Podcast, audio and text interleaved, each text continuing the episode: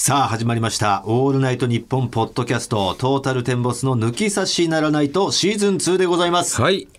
えー、11月1日ですか。はい。ねえ、111ですね。もう11月になりましたよ。ねそれ先日10月20日に行われましたね。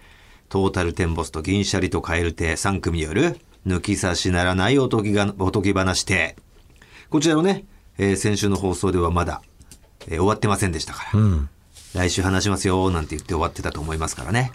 ええ無事終わりましてね。はい。ええ配信のアーカイブももう終わっちゃってるのかな。うん。うん。ちょっとあれかね、あの、抜き差しリスナーが少なかったのかな。えーその最初の会場、まあ配信も入れればちょっとわかんないですあ、わかんないですけどね。会場そんな感じた？うん。あそう。だから、いどういうところに感じたの？や、ミキミキさんの名前出してそんなに反応がなかった。ああまあ確かにね。うん。それはもっと湧いてもいいはずだもんね。そう、リスナーを。ちょっとミキミキを滑らせてしまった感じにはなっちゃったかな。本当に申し訳ないけど。まあ前は兵庫の宮とか言っちゃったからっていうのもあるんじゃないかな。神戸の宮だった神戸、んで。神戸の間だったんだよね。にしてもだよね、にしてもだようん。うん。まあまあまあまあ。でもね、全然、温かいお客様たちで、え非常に、えー来てくれた方、配信見てくれた方、満足していただけたんじゃないですか？えうん。ねえ。いいライブ、いいライブでなんか。消化不良か。まあ、俺はほとんど出てないからね。美味しかったですけどね、あんなまあね感じで。、うん。一回も線引かれないまま、ずっと進行されてたんでね、相関図で。そんで、えさらに、えうん。ベスト3にも入ってないってちょっとね、あおあの、こう、煽られてというか、ちょっとこう、期待させられといての。あれだったからね。お、すげえな、藤田、大人気じゃん、みたいな。大人気だってまあ、来てくれなかった方、見てくれてなかった方はね、などういうことだろうって思ってると思いますけれどもね、あの、シャッフルトークみたいな、まあ、3組でやってますから、えーそれぞれじゃあ相方変えて、まあ、ラジオならではの、なんか、架空ラジオ番組やりましょうよ、みたいなうん。感じで、まあ、お客様が見たいシャッフルコンビを、まあ、1位、2位、3位っていうね、まあ、このラジオでも散々予告してたから、まあ、知ってる方の方が多いと思いますけれどもね、それの結果が出たと。うーんで、僕と岩倉が3位で、えー橋本と中野が2位で、で、岩倉とうなぎが1位っていうね、感でじで。岩倉がもう藤2回出てる時点で一人あまあ、ぶ,、誰かあぶれる。あぶれるってことが分かったんだけど、まあ、それが藤田だった。う うん。いやこれ藤田の中で一番上は誰だったんだろうな。その藤田との組み合わせの中で、一番可能性があったのね。それが一番上でも8位ぐらいかもしれないもんね。うん。まだ全然入ってねえじゃんみたいな感じだったかもしれ藤ないし。田とのはあんまり見たくないっていうのがあるのかもしれない。だから例えばこんなメールがありますみたいな。どどんな組み合わせがあるかの例えばのメールが全部藤田との組み合わせだったんで、うん。すげえな確定じゃんって思ったうん、ら思ったら。ゼロ。出ないからのす出ないからこそのスタッフの配慮だったね入るうん。これだからね本当もう56年目ぐらいだったら落ち込んでるよこれは。あ落ち込んでる案件だった。多分ね。あなんだ俺そんな風に思われてんのかとか。いや落ち込めよちょっとは。あのー今でも落ち込めって。なんかこうなんかこうじゃない。俺今日何もしてねえじゃんみたいなね。落ち込めって。でやっぱこう24年目ぐらいになると、あ体力温存できてよかったなっていうね絶対落ち込めって。ちゃんと。長年やってるからのね。ちゃんと落ち込めって。全然落ち込まずに。あ楽でいいな今日ぐらいな感じでしたよね。まあまあまあね、やっぱちょっと俺たち独特だからさ。そう。あなななんだろうね。本当にラジオのスタイルも。独特だと思うよ。独特だよね、でどっちかっていうと3組それぞれこう違うベクトルにいる3組だけど、うん。まだ蛙亭銀シャリの方が近いと思う、近いし毛色は。あとあのいわゆる芸人のラジオをやってると思うんだよね。そうだね。うん。うん。いややれよ芸人のラジオ。やってないんだよね俺たちもちょっと独特のラジオ。だからララジオをさずっと聞いてる人とかはなんだこれってなるようなラジオだよねこれはね。まあ本当いわゆる芸人さんのラジオが好きな人にとっては、もしかしたら。なんじゃこりゃってちょっと肩透かしくなっちゃうかもしれないっていうのはあるかな、だけどだけど本当にあんまり聞いたことないよっていう人が俺らの流れで聞いたら面白いってなる？なのかな？ちょっとわかんない。他のラジオ聞いたらびっくりすると思うんそのだよ客観的評価が合ってるかどうかわかんないけど、すごいしっかりしてない。あるかもしれない。このラジオ。うん。すごいしっかりしてないよ。だから岩倉なんかなんか岩倉とか中野とかにとってはやっぱ、うん、ちょっとこうとっつきにくい先輩ではあると思うよ、うん。怖そうみたいな。そうだね。あやっぱあんまり知らないこの間もちょっとわ笑っちゃったのがさ、うん。長崎に行ったじゃないですか。仕事でちょっと前。行ったよねなんかあー。何かで長崎に、ね。ハウステンボスかな？ハウステンボスだね。あのえエディ夫人と。デヴィであデヴィ夫人とね。エディ夫人って。間違えてるっていうの分かったけども押し切ってみた でその時のうん。行きの飛行機ね、羽田から長崎までの行きの飛行機、そのおなんだしょう。まあえーいいファーストあれあの時ファーストクラスファーストクラスだったなあれ。ファーストクラスっていう JAL のファーストクラスっていうのを初めて乗ったんですけどね、まあ、J, J クラスっていうのはもともとあるじゃないですか、さらにその上の。上のね。で ANA のプレミアムシートよりもすごい。もっとすごいシートに初めて乗せてもらえて、でまあ本当にだから横一で4席しかないね。そで真ん中に通路があって、だから22だよね、ううん。で俺が右の通路側で藤田が左側の通路側だったんですよ。だから通路挟んで俺たちは隣同士だったんです、でそれぞれの、まあ、右左に違うお客さんが。いましてね。僕のだから右隣にはよおおじさんがいて。でふなんとなくなんとなくにこう藤田の奥の方を見たら馬場に似てんなって俺は思ったんですよ。若い人がいて。若い人がいて。ロバートの馬場に似てる人があいつの隣にいるな。でもまあ馬場だったらもう話してるはずだから。全然話は馬場にただ似てる人なんだ。って俺は思ってた。なんとなく。そして着いたら。普通にそのまま着いても全然、えー普通にその若者は出てってお前の後ろとかにいて出てって。で俺その後ろ行ってたんだけど近くにいて「馬場馬場!」ってなって「やっぱ馬場だよな!」え、お前、え横気づいてないの？つって。藤田だぜつって。あ、そうだったんですか？みたいな。え俺も気づー、つっいてなくてて。わかんなかった？つって。あ、全然わかりませんでした。つって。え、何にも意識しなかったの？横の人。つったら。いや、来たなっていうのは分かったんですよ、隣の人が。だけど、手の色と毛量で、やべえやつだと思って、僕見なかったんですよ。まず手がもう真っ黒で。まあゴルフとかねロケ行ってて 黒かっうわたね。うわって嫌悪嫌悪感を、抱いて。でパッて顔を見てないけどすごい毛量がすごい。毛毛もなんかちょっとうねうねしてる。ドレッドとなんかわかんない。そっちのうんちょっと若い、うん、嫌なタイ嫌な感じのね、嫌な毛色の人だ。うん、やめようつって危険信号アラームが鳴ったんですよって言ってたから。いや俺もでも馬場に聞いてでなんどうそういうふうに言っててあでいやででもファーストクラスなわけじゃん、あだからこんな感じのやつだけどファーストクラスとかだから、あもうオレオレとかで儲けたやつとか、まあまあやばい金ね。やばい金で儲けたやつか もうほんと反射スレスレの。そそうそうそうそれかれを察知したらしいよ。それかチャラいスポーツ選手だと思ったんでガタイも良かったから。中澤選手的なね。そうそうそうそうそう。日焼けしてるし。だ誰かもうそのチャラいスポーツ選手なんだなみたいな。いやーだからちょっと損してんだよ多分見た目で。うん。いやあんまだからお前日焼け止め塗れよ。好き放題焼きやがってお前。地黒なんだから、めんどくせえんだよ、まあ、真っ黒になるのよ。まあ夏はな。真っ黒はちょっとやっぱ。柄悪くなるよね。柄悪いようん。俺も焼けちゃうんだけど俺まだ基本色白だからさそこまでガングロになんないんだけどお前ガングロになるから、来年は塗るよ。でもアフロはもうどうしようもないもんな。アフロはどうしようもないよ。んこれは。うん。もうただでさえ15なのにもう焼き放題焼いちゃうからさ、うん。うわってなる人はなるよ。マスクもしてるし、ば馬場ね、なんかそういうタイプじゃん。うん。あと気をつけなきゃいけない蛍原さんとか。ああ本さんね。うん。あの辺て類の人がもう、まあ嫌うよ。あもう嫌だこいつね、うん。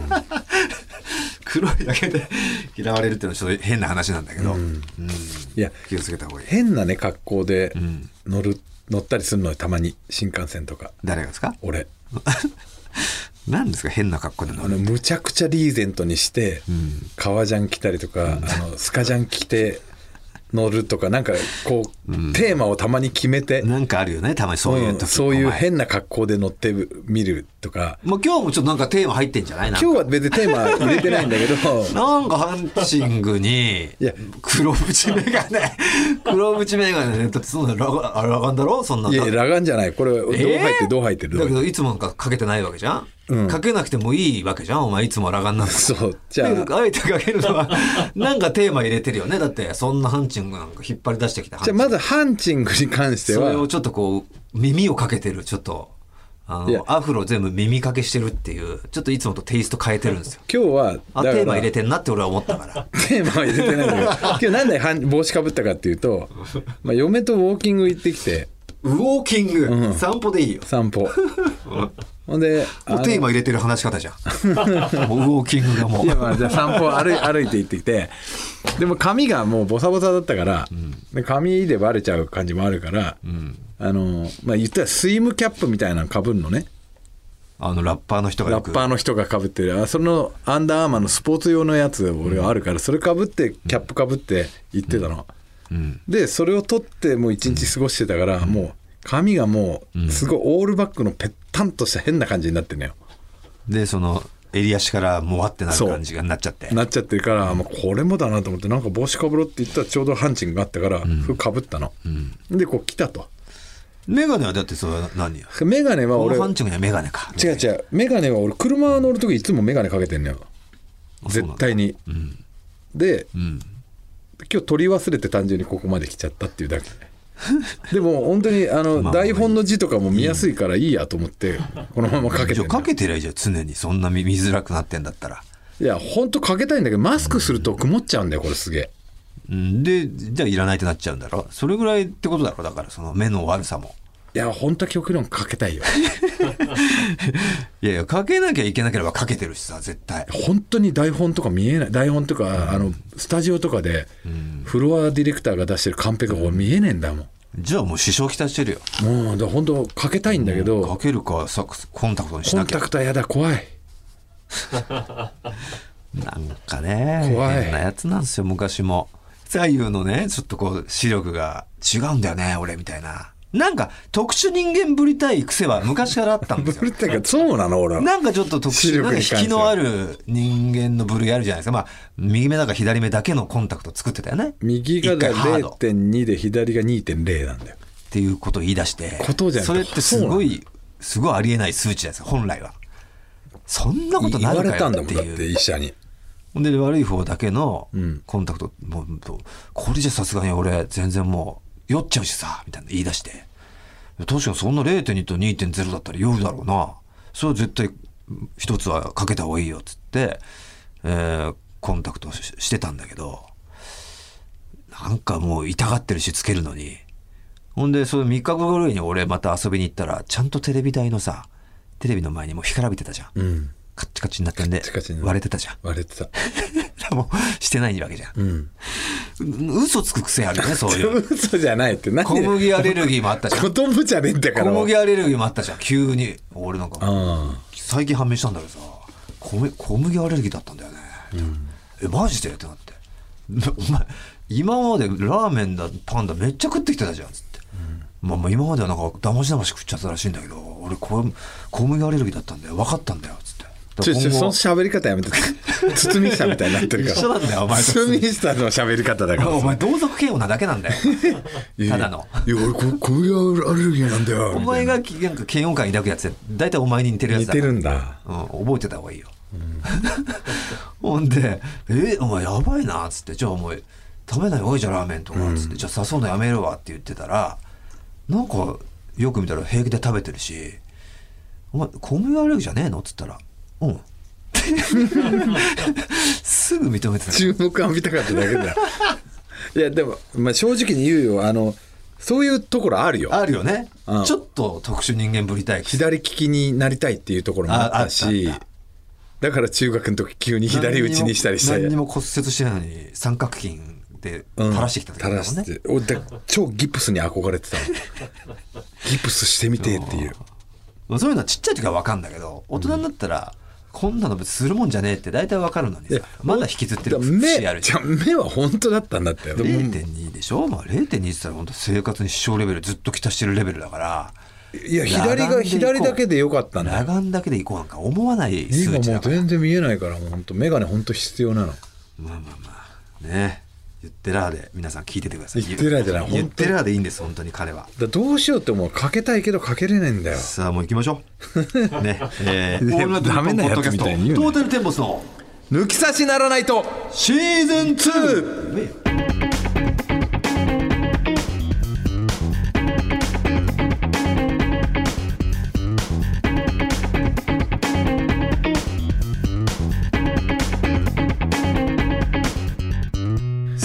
ルテンボス大村智弘です。藤田健介です。それでは今回も皆様最後までお楽しみください。トータルテンボスの抜き差しならないとシーズン2この番組は六本木トミーズ初石柏インター魚介だし中華そば麺屋味熊のサポートで世界中の抜き差されをお届けいたします。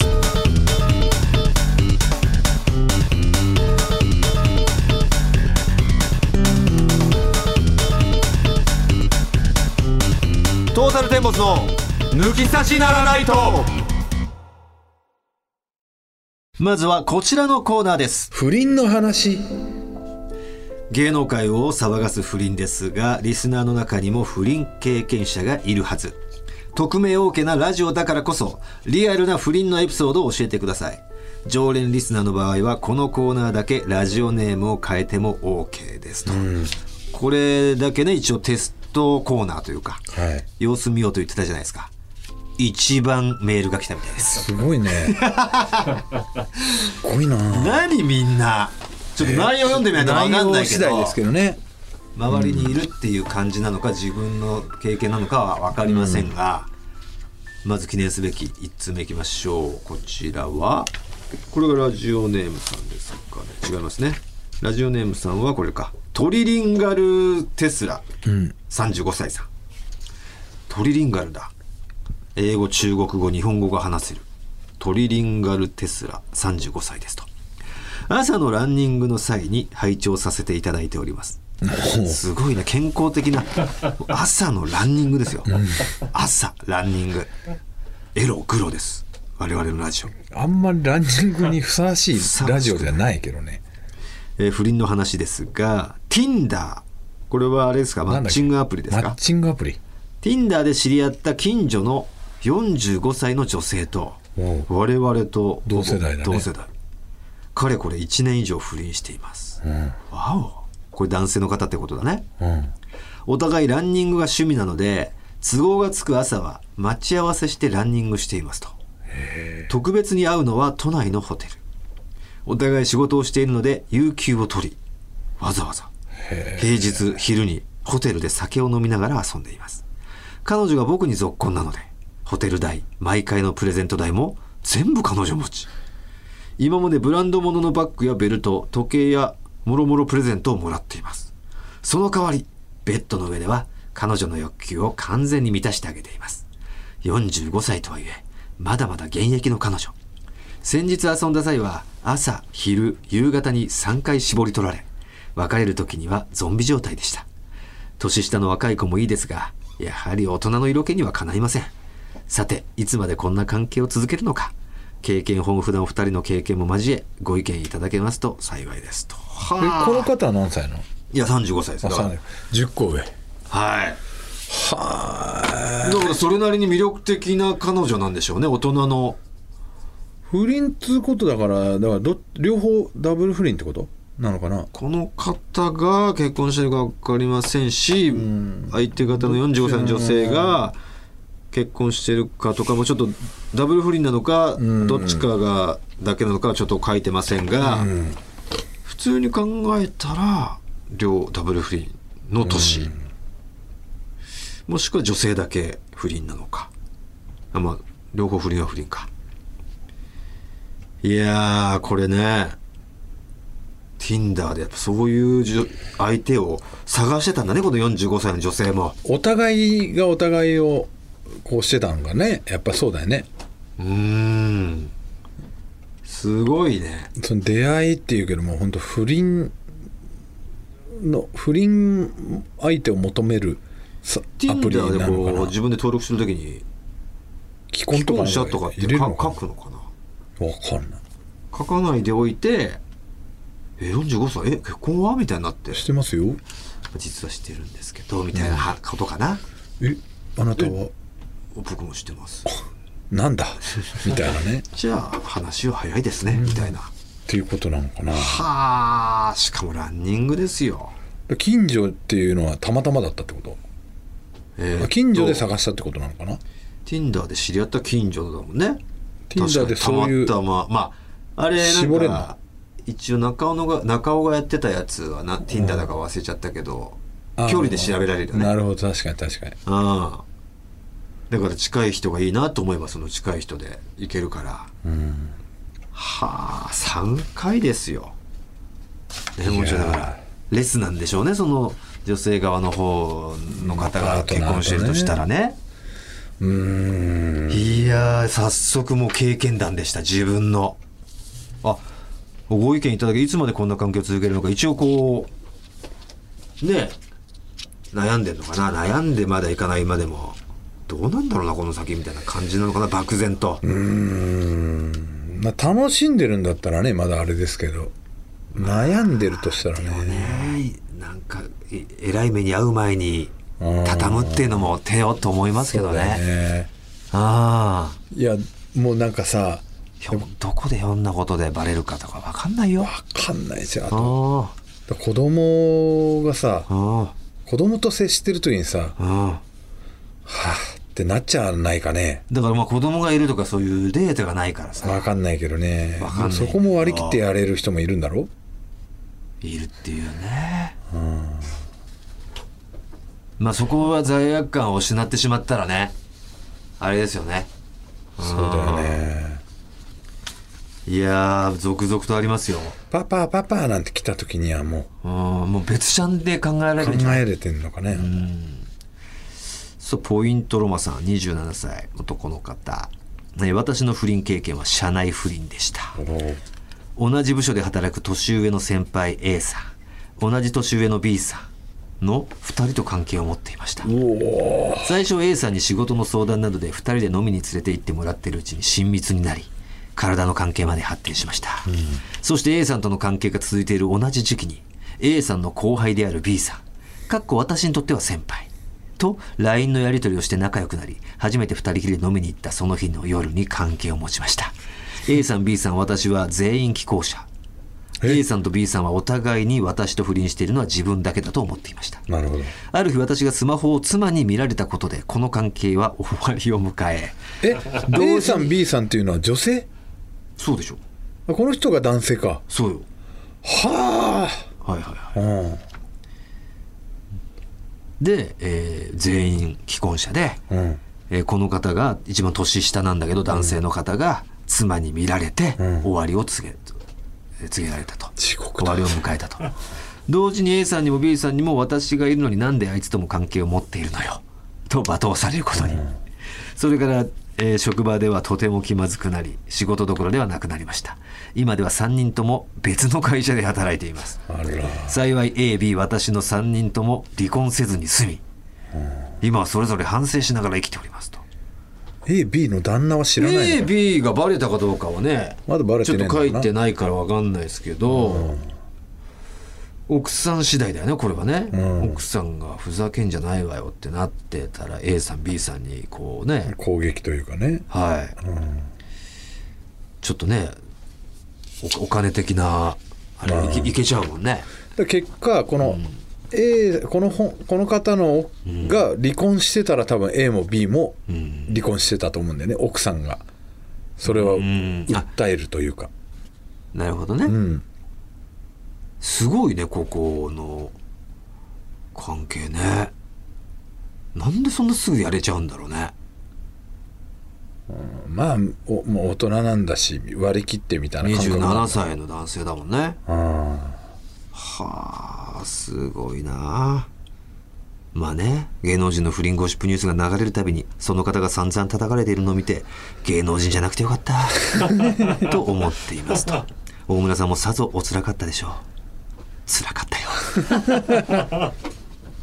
まあ俺ももう修羅場迎えてましたけどね。まあそのなんとかこう、えー持ち直してというか、やってる際にこう方々でゴシップニュース流れるじゃないですか、それがまた火種になったりするんですよね。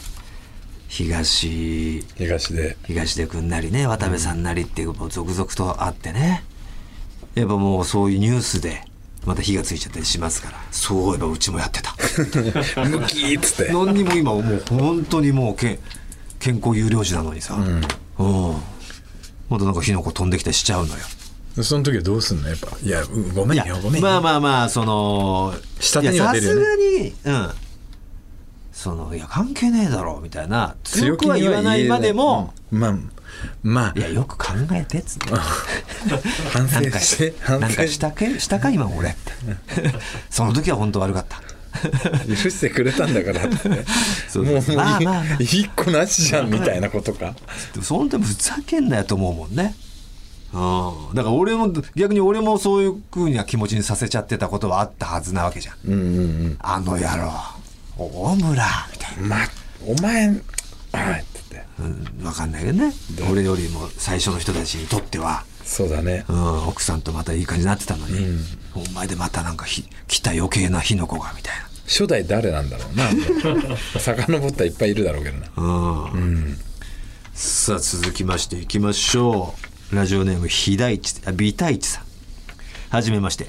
僕は結婚11年目の3人の子持ち40歳ですと、男性の人ばっかだね。そうだね。やっぱ言いたいんじゃん。ちょっとこう。どっか。言えないけどでここで言うっていうことでこうなんか意外とモテるんだぜ、俺っていうのとかも言いたいっていうのあんじゃん。そうなんかな、うん。不倫の話ですが今まで3回ありました、最初はシングルマザー3人の子持ちの人。2人目は15歳下の23歳の人。3人目は人妻のいとこですうわ。えーいとことはおばあちゃんの葬式で20年ぶりに会ったら告白されました。ちなみにいとこには3回告白されています。そのうち2回はいとこは結婚後でした。僕は結婚後に出会う女の人には結婚していること子供がいることを全て伝えているし僕から責めたことはないんです。それでもいいと言い寄られて断らない僕もいけないのですが点々点。今はもう2年くらい何もありません子供がどんどん可愛くなっていくし嫁も可愛いのでもう僕は不倫はしない。多分しないと思う。しないんじゃないかな。するだね。まあ、ちょっと覚悟はしておけ。では、えーではなくてもではなくて申しませんと。バレてもいないので墓場まで持っていきますと。あバレていないんだったらね。バレていないうちにこうやって店じまいしてた方がいいですよ。いとこかすごいな。いとこはなんかお父さんかお母さんの兄弟の子供でしょ？なんかすげえタブー感あるよね。あるよ。ないよね。でもそのどうなんだろう。俺って特にそのいとこがすごい近い関係だから、めちゃくちゃありえないんですよやっぱり。まあねお前はね。兄弟に近い感覚があるから、でそうじゃなかったら逆になんか燃えちゃうのかな。いやー俺結構遠いじゃん。かお前も見たことあるじゃん。ああなんかよくたまに静岡のライブとかうん来てたな、まあまあ綺麗なのようちのいとこ。おう。そう。いやでももうないのよその。もう子供の時のイメージがあるから。ななんだろう。その、大人になってんだけど、子供子供同士だったじゃんお互い。うん。そ本当だ兄弟の感覚がまた呼び覚まされるというかそう。それは関係あるかな。いやなんかね。そんなんだって小学校、えー、3年生ぐらいまで例えば小学校同じだけどどっちかが転校しちゃって大あ人になって会えば別になんかちょっと興奮の材料になるわけだから。とあれだ。妹と同い年っていうのもでかいねそんなお前妹とやってんだから。やってるかお前むちゃくちゃじゃねえかよ。ほ らそれだったらお前いとこもいけんだろ俺。楽だろお前。妹とやってたらいとこもいけんだろ俺。やってなかった？やってねえよ。そうそう。ねえということでいっぱいあったわけですもんね。こうまだまだ読めてない方いっぱいいるんですけれどもね。こんなのか。ちょっと俺も私も出してみようかななんて言ったらいる方いたらね。殺到すんじゃないこれは。ちょっとまた送っていただけたらね。うん。さあということでこれはもうあくまでもね不倫はダメですよででダメですよと啓蒙していくコーナーですから、えー意外にもお便りがたくさん来ていたということですけれどもね、えーさあ株式会社ウルトラチャンスさんのごスペシャルプレゼントをあげる方は誰にしますか？最後のね。ビタイチさん。大丈夫かな？ビタイスさんに急にああこれが来ることによって。な何？ラジオ。あラジオでもらったんだ、えー、こんなラジオ聞いてんだ。私も聞いてみるねっつったら。ラジオネームビタイチさん。バレてがまだバレてないんでみたいな。うん、あれ？っつって。なっちゃうか。らど大丈夫かなビタイチさんこれ。おおばあちゃんが生きてるか生きてないかっていうので。うんそうだね。全員の旦旦那が当てはまるからね。ちょっと怪しまれてたからパズルが全部つながっちゃうパターンもあるかあらるからまいいのこれでもしゃあないわでもこのしょうがない。一番引きがあったから。ビタイチさんに。ビタイチさんに決定いたします。さあ不倫の話の宛先お願いいたします、はい TT アットマークオールナイトニッポンドットコム TT アットマークオールナイトニッポンドットコムです。不倫の話を明るく話せるのはここだけですね。以上不倫の話でした。オー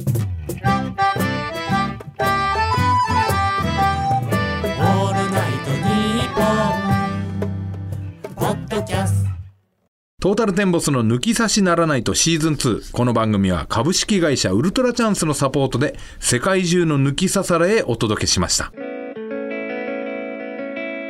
さあエンディングですよ。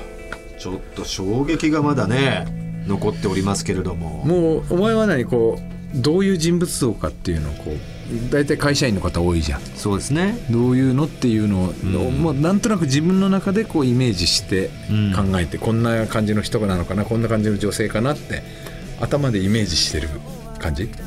ああそうだね、うん。うっすらとはしてたよ。俺もその会社の上司とか先輩っていうのは増田に置き換えてやってんだよ。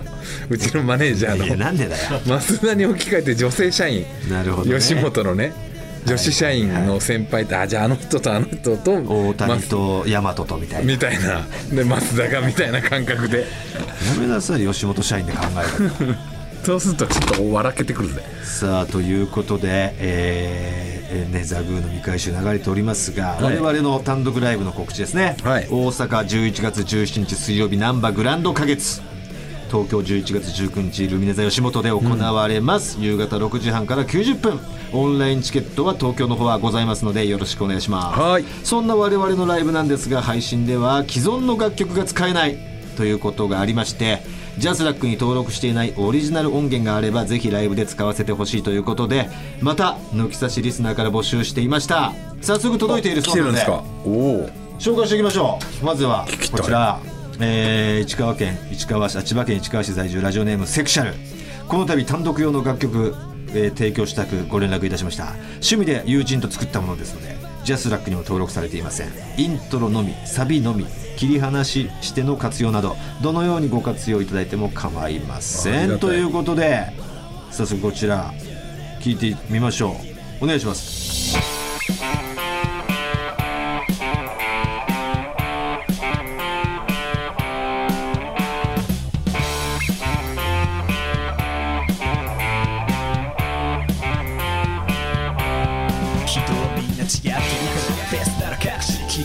概な愛と電車のキャブリンカムリバカに持ったような自信で自由好きな子供の人だけキューブそのためにうまいな。歌すごいね、趣味とは思えないね。